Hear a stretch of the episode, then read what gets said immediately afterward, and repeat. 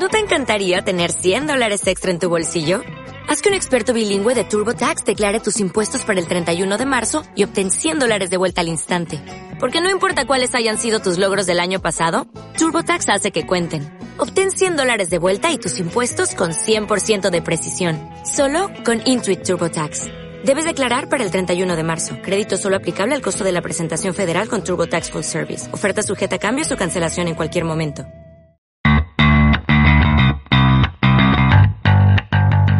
Hola amigos de las artes marciales mixtas, bienvenidos a un nuevo programa de Generación MMA y es que hoy estamos en un día especial, Bala, hoy es eh, nuestro programa número 10, sé que es un aniversario pequeño pero me hace ilusión. Felicidades Gonzalo, pues a mí también me hace ilusión y estoy encantado de compartir esta mañana aquí contigo y, empezar a, a, compartir o a practicar, como dicen los mexicanos, de esto que tanto nos gusta y nos apasiona, que es el MMA. Tenemos, eh, vamos a repasar básicamente lo que vamos a hablar. Lo primero que me apetece decir es que los campeonatos que se van a celebrar en Madrid de MMA este sábado, de momento están siendo un éxito. No sé si queda alguna entrada para poder ir a verlo. A ver, la verdad es que quedan, quedan eh, como sabéis, este sábado 16 de marzo a las 5 de la tarde en San Blas, en el, polideportivo del JH Newman. Hoy va McGregor. Hostia, McGregor, tío, no te cargues a la estrella. Estoy fuerte, estoy fuerte. eh, entonces, eh, sí quedan algunas entradas.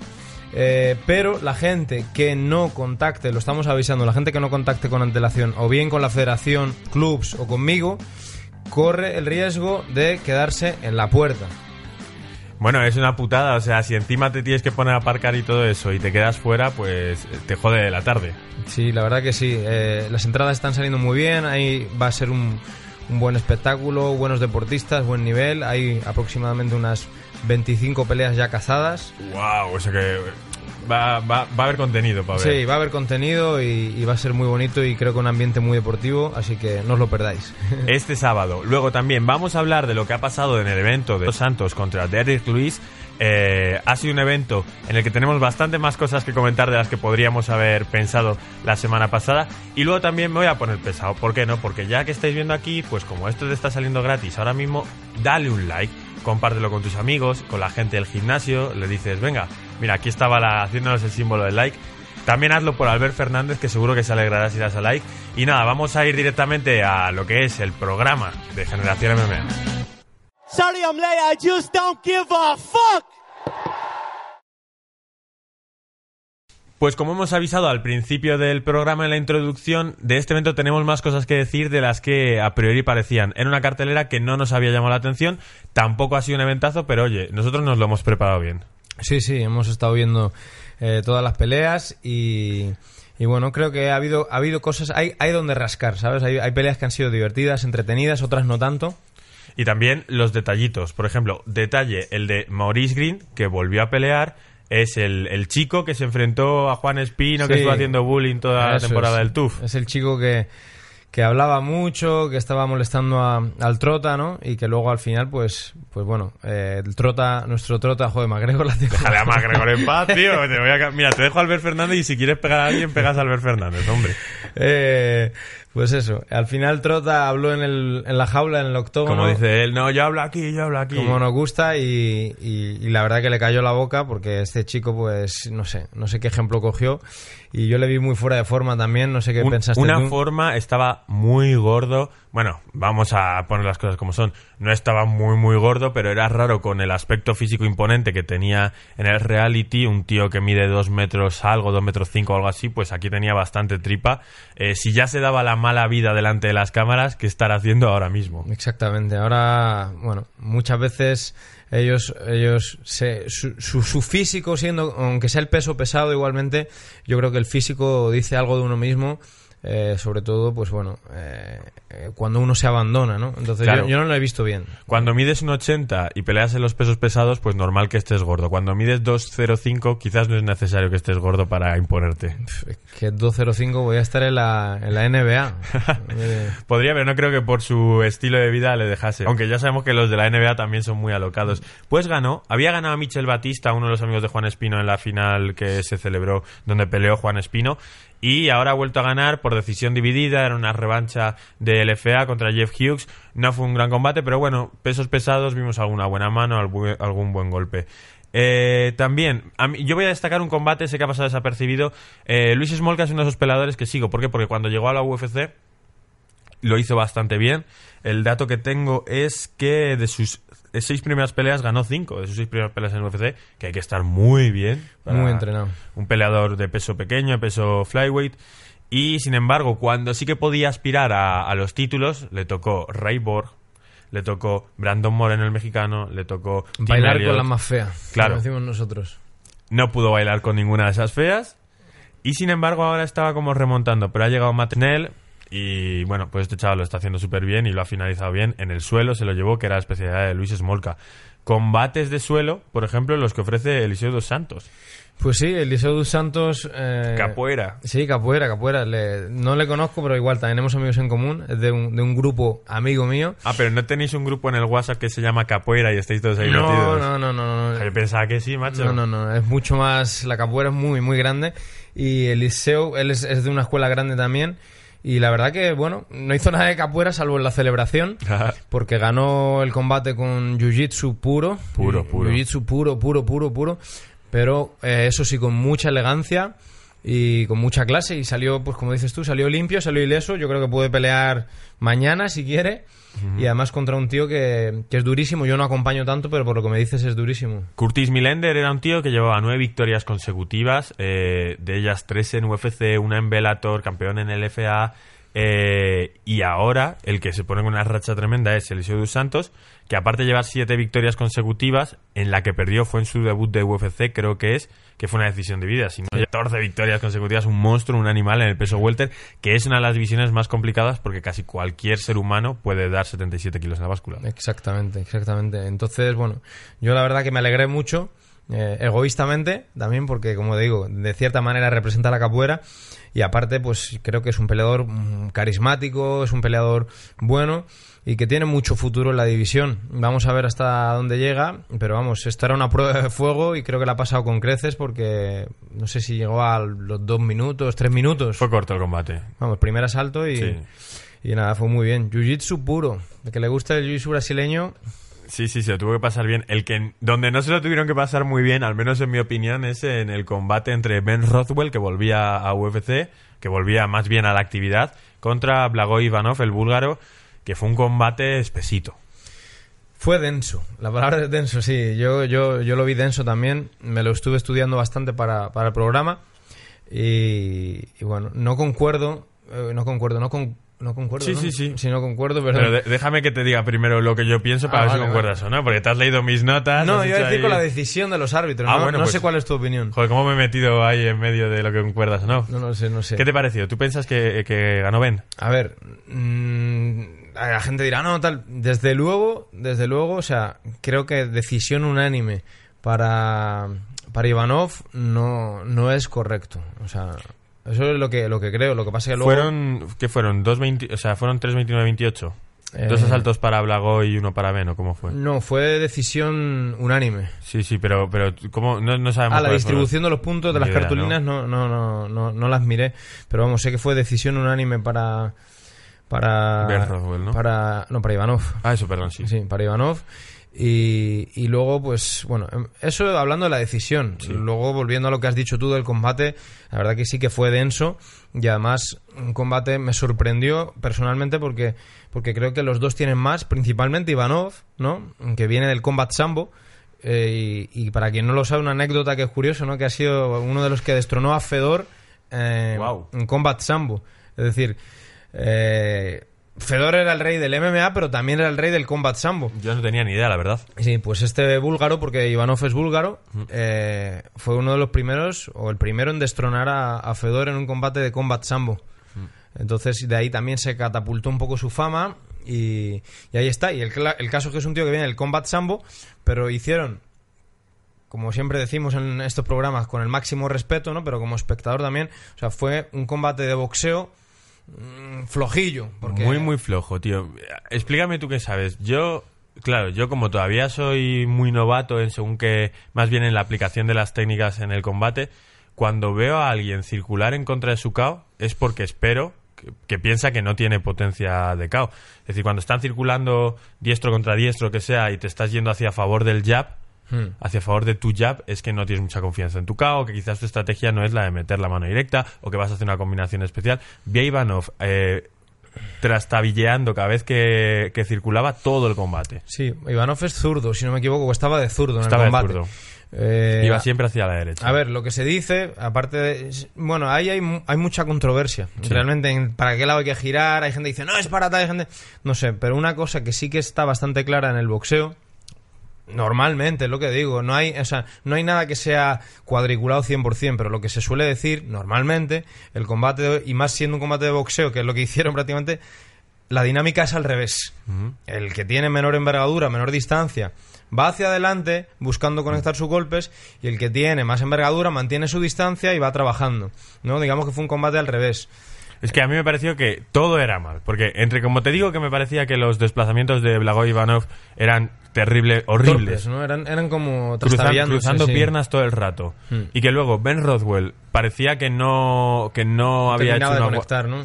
Me parecía que su guardia era, era totalmente extraña. Es decir, es cierto que estaba colocándose de forma que pudiese parar las, los golpes de Ivanov de forma fácil. Pones las manos delante, te pones en una posición estática y tal, pero no veía el recorrido en ninguno de sus puñetazos. Los tiraba todos rectos.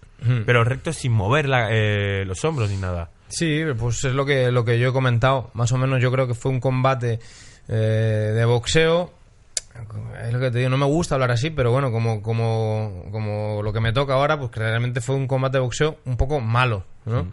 Es decir, porque al final Ivanov pues podía haber hecho experiencia del combat sambo, vete tú a saber, igual lo que pasaba por su cabeza o lo que sea, pero en algún momento pues eh, proyectar, tener otros recursos, ¿no? Que vienen del combat sambo y que además es bueno.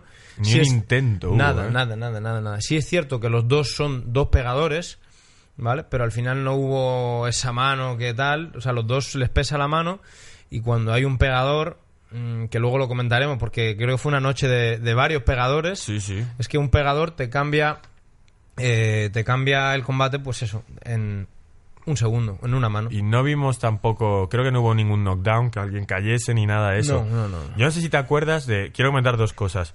Yo no, no me acordaba bien quién, e- cómo era Ben Rothwell de carácter. Es decir, sa- sabes que has visto cinco o seis peleas suyas, pero no te acuerdas de su personalidad. No sé qué pasó. Creo que le hicieron la peor esquina del año y creo que fue por su culpa. No sé si te fijaste que estaba el tío sentado, respirando, nadie le hablaba, nadie decía nada.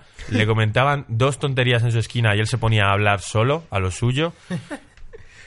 No sé para qué tienes la esquina. Claro, decían los comentaristas como intentando salvar. No, hombre, es que con tanta experiencia como Ben Rothwell, eh, ¿quién mejor pasa lo que está pasando? Es que para eso tienes una esquina, para No, que no, te no, diga lo que tú no estás viendo. Totalmente, o sea, la esquina, bueno, hace hace no hace no tanto alguien me comentó, yo iba con unos chicos amateur igual y me dijo, "No, tal, eh, pues no sé por qué yo no, no podía, pues, no vayas, o qué más da que salgan solos y para, para lo que estamos nosotros, diciendo la esquina, para lo que estamos nosotros, yo pensé, macho, era otro entrenador, ¿no? Que no voy a nombrar. Yo pensando, pues no sé qué tipo de esquina harás tú, pero vamos, o sea, una esquina eh, igual que, o sea, te puede hacer ganar o perder un combate totalmente. Sí, la sí. esquina es fundamental. Entonces, pues sí, hombre, yo creo que por muy bueno que seas, que tampoco creo que sea el caso, Claro. eh, siempre tienes que hacer correcciones, ajustes y siempre hay cosas que a lo mejor uno de- desde dentro del combate no puede percibir. eh, Y que está bien que alguien te diga, oye, no confíes tanto en tu jab que te están entrando volados todo el tiempo. O sea, exacto. Bueno, exacto. Eh, y luego hubo otro momento extraño en el que le da como un golpecito a Blago Ivanov, que ahí me pareció un tío súper serio. Le hicieron un medio piquete de ojo y descansó 10 segundos. Le dieron un golpe Hmm. en los testículos, no descansó nada. Y llega Ben Rothwell en medio del combate y dice, perdona por haberte dado, dame tú una patada aquí en medio. Fue una cosa surrealista, tío. Yo creo que le falta un hervor. Sí, le debe faltar un herbol. Pero bueno, es un, es un buen luchador, es un guerrero. Y mira, no nos, no, no nos podemos olvidar de que ha noqueado a tíos como, como Overem. Es decir, mm, les pesa la mano y eh, son combates que a veces, pues, o tienes el KO o vas a estar, pues, un poco así. Pues ya sabemos que lo que. No sé quién lo comentaba, no sé si fuiste tú, que cuando pasa el primer asalto, pues coge un ritmo ya, digamos, de maratón, maratoniano, y van ahí al tran-tran. Pero bueno, a mí pues si- siempre me gusta todo lo que lucha. Me gustan los pesos pesados, los ligeros, Sí, los no, pero al final, hasta de un mal combate se pueden sacar cosas interesantes Todos. para debatir, para pensar, para corregir. Por supuesto. Vámonos con los mejores combates de la noche, con las mejores actuaciones. Eh, menudo KO, lo hemos visto antes de empezar el programa. Menudo KO de Nico Price, que cambia Wow. completamente la pelea, ¿eh? Sí, sí, eso, eh, esas son las peleas que, como digo yo, son las peleas que crean afición, eh, también que tienen un coste, ¿no? Porque muchas veces los luchadores, pues, pues eso, el espectáculo, eh, el espectáculo tiene su, el estar buscando, ¿no? El tener esa iniciativa todo el rato, pues tiene sus consecuencias. Y en este caso, pues, eh, Nico Price triunfó, le dio la vuelta a la tortilla, como decimos aquí en España, ¿no? Para los, los latinoamericanos que nos ven también, ¿no? Que hay gente de... Sí, sí, sí, sí la hay, sí la hay. Sí, pues, pues eso, aquí en España decimos eso, le dio la vuelta a la tortilla de una... con una mano espectacular.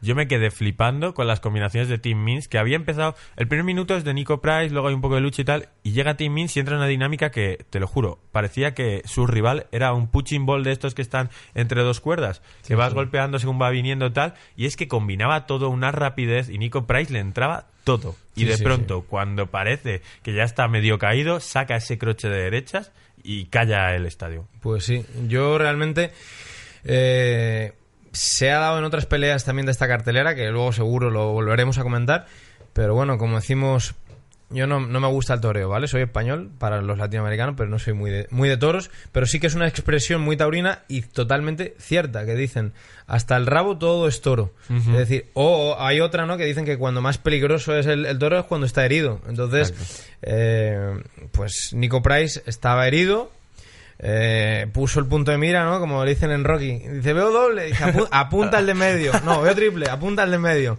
Apuntó al de en medio y triunfó. Oye, ¿qué opinas de los bofetones en las MMA? Porque Team Means dio unos cuantos y Nico Price devolvió alguno. Me parece perfecto.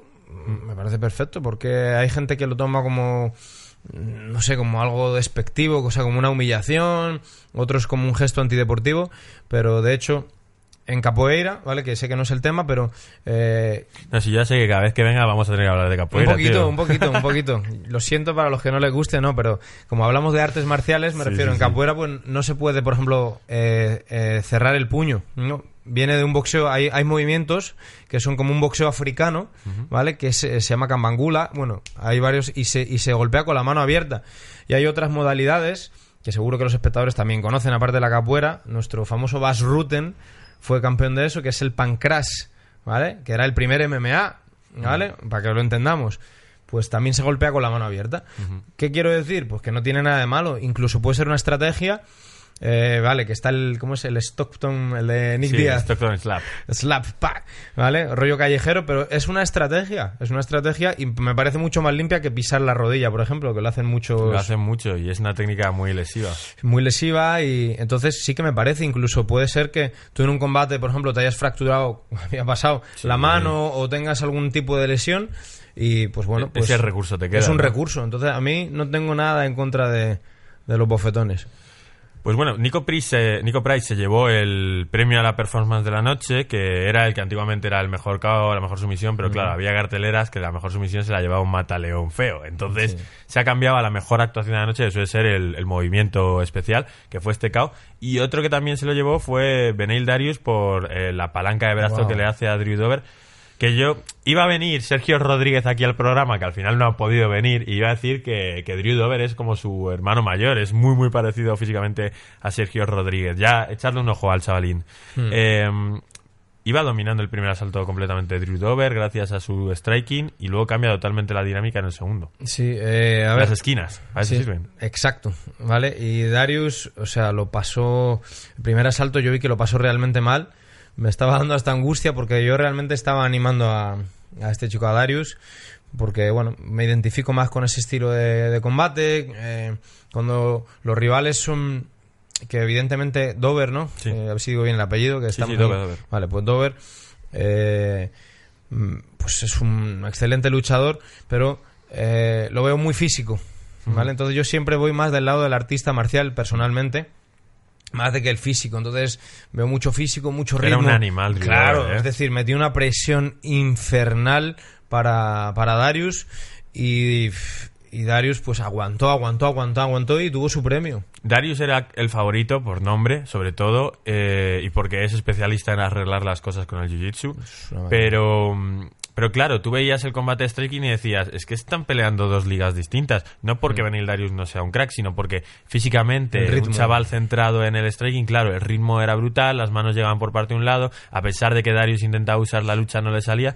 Pero luego, insisto en la cosa, sí que es la era del wrestling porque al final, aunque haya sido el jiu-jitsu lo que le ha hecho ganar, lo que le ha llevado al jiu-jitsu era ha sido esa lucha que ha conseguido llevar el combate al suelo y hablaba, es que es una sumisión muy interesante porque dice, yo no quería hacerle la Kimura en ningún momento, yo es una trampa que hago para que intenten salirse y ahí le meto la palanca de brazo. Sí, sí, sí.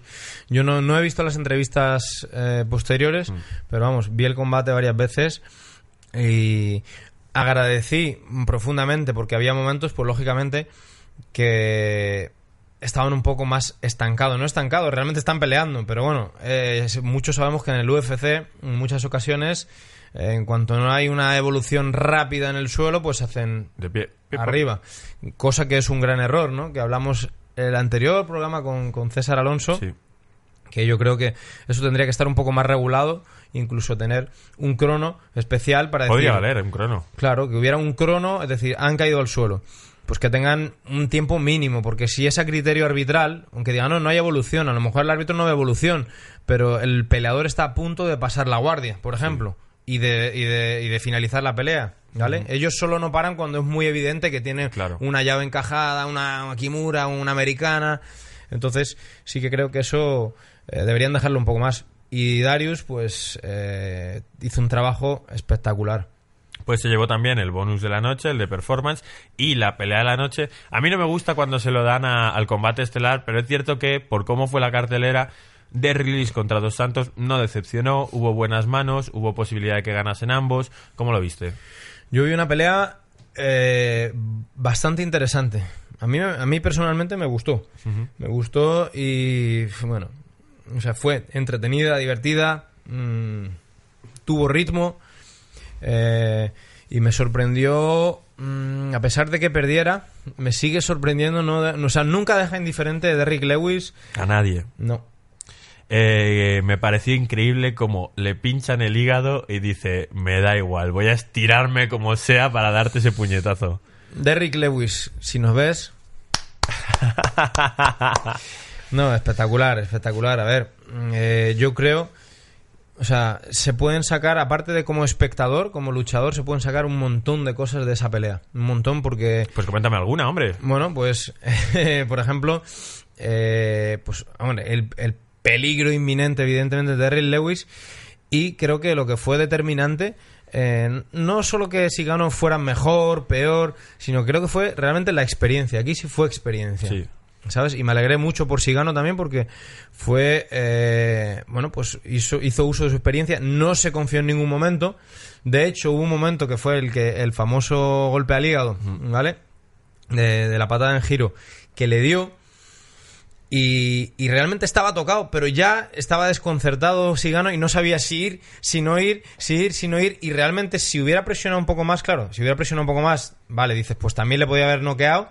Pero si hubiera hecho un poco de wrestling o, lo hubiera, o- o hubiera, podía haber finalizado la pelea ahí. Lo que pasa que, claro, este tío también, por eso se dice, tiene un peligro. Claro. Es que es. es- es- Acuérdate el combate contra Volkov aquel en el sí. evento de McGregor contra Javier Nurmagomedov que iba a ganar Volkov, iba a ganar Volkov, iba a ganar Volkov y a un minuto del final, ¡pum! Mano de, Le- de Luis, de Lewis y se acaba.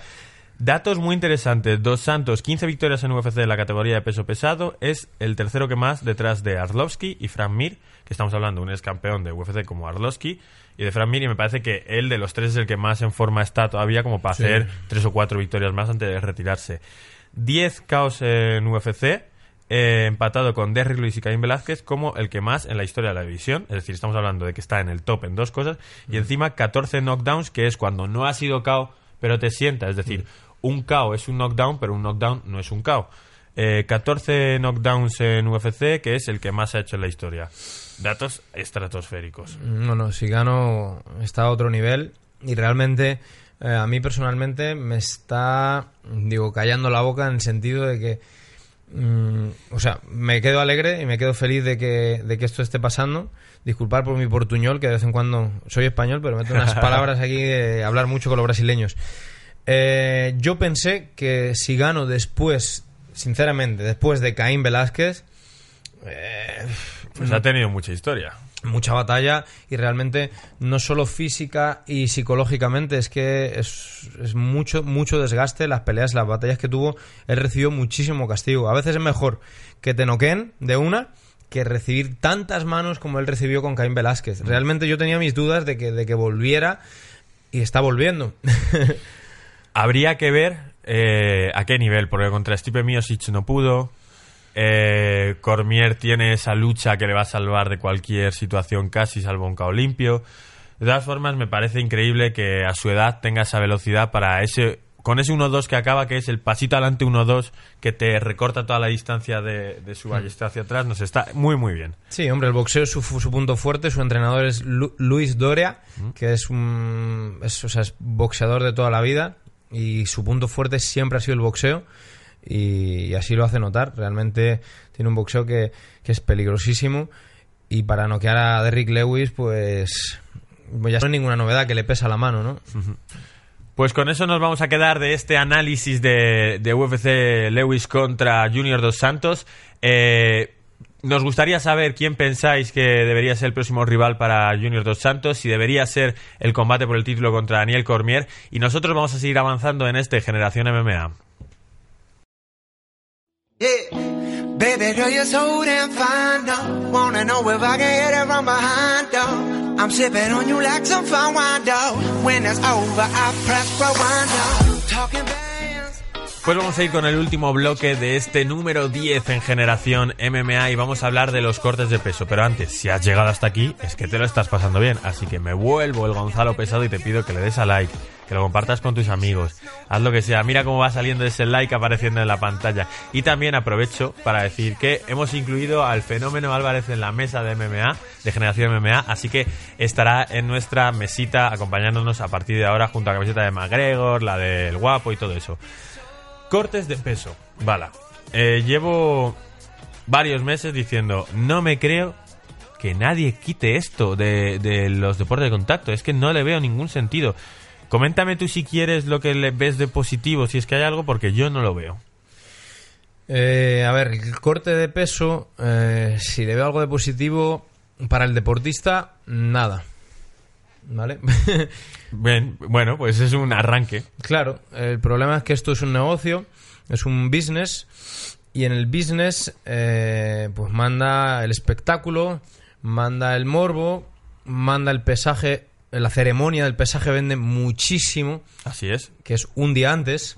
¿vale? Entonces, eh, y luego, pues, no sé qué otras cosas puede afectar, pero realmente yo el único motivo que le veo es un poco es el business.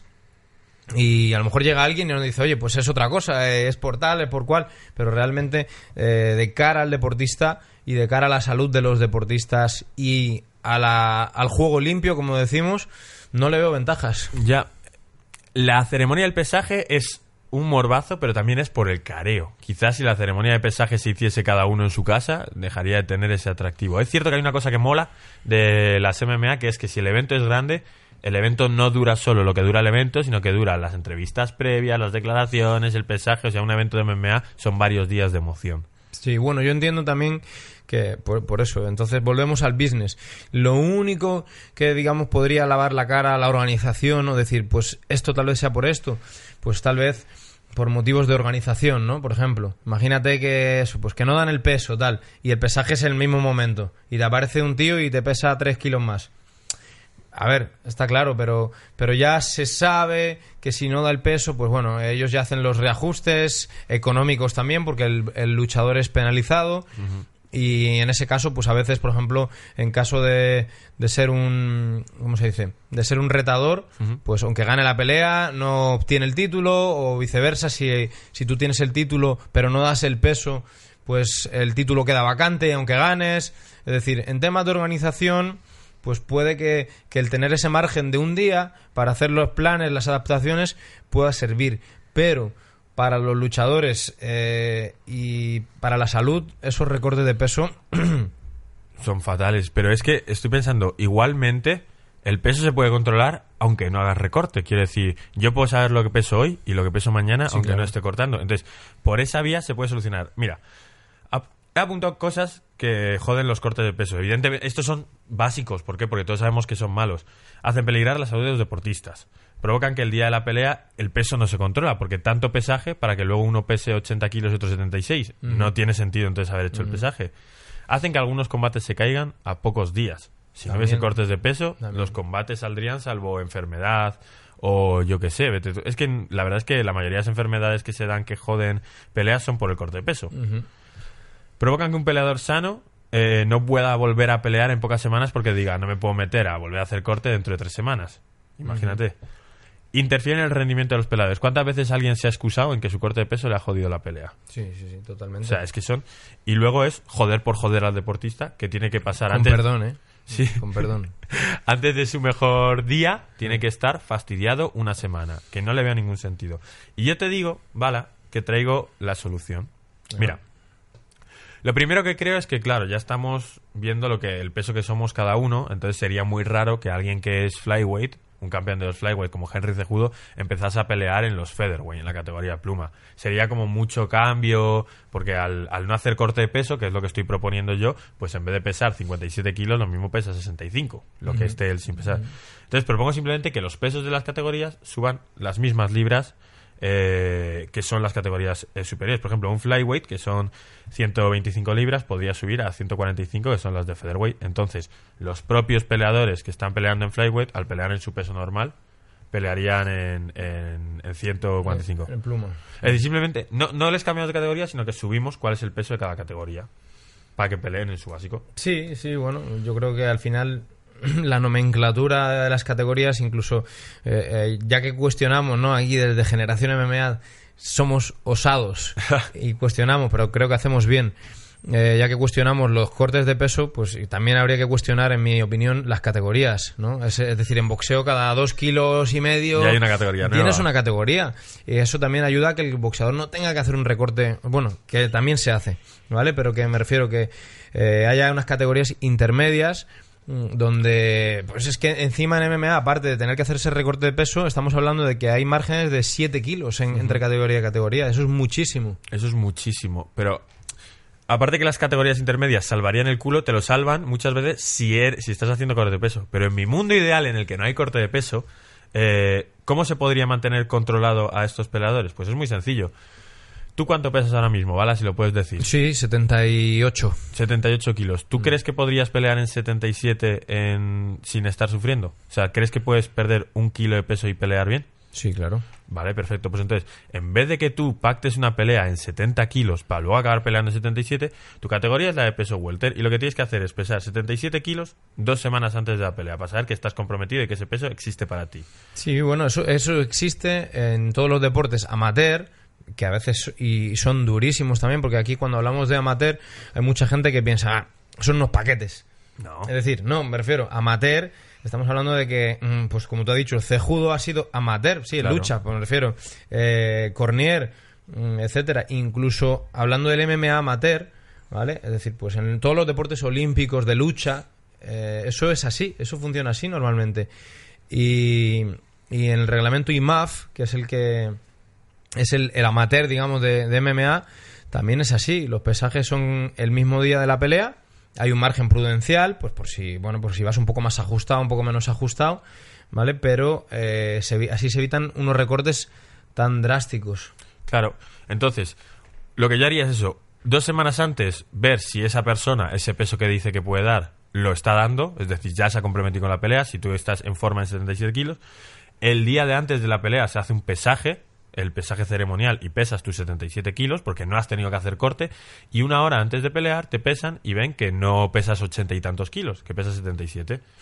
Y es una forma de tener controlado el combate dos semanas antes para que no se te caiga. Luego sigues manteniendo el pesaje ceremonial, que es muy vistoso, y luego el día de la pelea nadie ha cambiado de peso. Yo estoy totalmente de acuerdo. Porque dime tú si Khabib Nurmagomedov y Conor McGregor no se podrían pegar en 77 kilos de forma tranquila, normal, sin tener que hacer recorte. En vez de quedar en dar 70 kilos y que luego Khabib pese 80 y Conor 78, que pesen los dos 77 kilos durante la pelea o 80 si es necesario la categoría que sea esa y, y, que se peleen ahí. No está totalmente claro, al no ser que, ya te digo, sobre todo por la salud de los luchadores, por la transparencia también, ¿no? Porque luego al final acaba, como te he dicho, es business para es un business mediático y también para los luchadores, porque al final el que hace un recorte de peso más drástico a veces es porque tiene más condiciones, tiene asistencia médica después del pesaje, tiene suero, mm. tiene una serie de cosas que la gente muchas veces no sabe, ¿no? Que la gente se piensa que es solo beber una botellita de agua. Estamos hablando de que esta gente hace unas rehidrataciones eh, con muchas cosas, ¿vale? Sí, sí. Muchos tipos de sustancias, evitando las sustancias prohibidas, pero hay muchos medios para que un peleador eh, se pese y de 70 kilos y al día siguiente esté subiendo en 80 kilos. Sí, sí. ¿Vale? No es solo una botellita de agua. ¿Vale? Sí, y que encima no está ni mal visto dentro de las organizaciones de MMA porque es como lo que se entiende. Es como que han decidido que en las MMA hay unas trampas que se hacen el día anterior unas trampas en unos marcos legales, pero que el objetivo es a ver quién es más tramposo en el fondo. Eso es. Entonces, bueno, estamos totalmente de acuerdo. Tú que estás llevando muchísima gente amateur ahora mismo y que tienes a muchos en el Kiofu intentando despuntar, hacerle a un chaval cortar peso, porque sí, para dar una pelea gratis, o que en sus primeras peleas profesionales por 300 euros tenerle un mes de dieta y una semana jodido y un día llorando en su cuarto, es una locura. Mira, hay una entrevista que yo vi hace tiempo de un chico que debería conocer la gente, a lo mejor no lo conoce, pero bueno, digo porque ya eh, ha sido un, para mí, yo creo que ha sido una de las referencias del MMA en España y a lo mejor no ha tenido tanto nombre, mucha gente, pero vamos, quien le tiene que conocer le conoce. Se llama Oriol. Oriol Gasset. Sí, Oriol Gasset. Hay una... Dicen que fue el que introdujo también mucho lo de los cortes serios de cómo se hacían en España antes. Sí, sí. Entonces había una entrevista, ¿no? Que le preguntaron por esa polémica eh, y él dijo una cosa mm, muy, bueno, muy, muy, muy explícita, que es, dijo, hoy en día, como está el deporte, yo, ¿no arriesgas tu salud haciendo estos cortes de peso y tal? Dijo, sí, sí, no estoy para nada de acuerdo. Dijo, pero hoy en día yo tengo que elegir. O arriesgo mi salud haciendo un, un recorte de peso drástico, o arriesgo mi salud el día siguiente peleando contra alguien que pesa 10 kilos más que yo o 12 kilos, que está una o dos categorías por encima de la mía y que evidentemente pues lo voy a notar en, la pegada, lo voy a notar en otra serie de cosas que pues, pues también pegarse contra un tío que pesa mucho más que tú, que más fuerte, que tal, tu salud también se puede resentir. Entonces él dijo, esas son mis dos opciones, o elijo el recorte de peso o elijo lo otro. Entonces, la verdad que no debería ser ni una cosa ni otra. Yo estoy totalmente de acuerdo. Si hay alguien que sepa la respuesta, oye, comentarios, ¿no? Que nos den ideas. Bueno, pues hasta aquí nuestro análisis de los recortes de peso. Como sabemos que Oriol Gasset es un friki de las MMA, probablemente vea esto. Y nada, recordaros, estos son los estudios FI Beta Landa Podcast. Nos importa que os suscribáis, nos importa que le deis a like. Esto es totalmente gratis y os cuesta un clic. Y si estáis aquí es que os está gustando. Y os recordamos, Bala, Campeonato de Madrid este sábado. Sábado 16 de marzo a las 5 de la tarde en San Blas, en el Polideportivo del JH Newman. Clasificación para los campeonatos de España y categoría B para todos aquellos debutantes que estén iniciándose en el MMA y quieran probarse dentro de la jaula. Pues esos son los datos que nos trae Bala sobre el Campeonato de Madrid. Esto es Generación MMA. Yo soy Gonzalo Campos y nosotros nos vemos el jueves en Generación MMA, el capítulo 11. Hasta luego.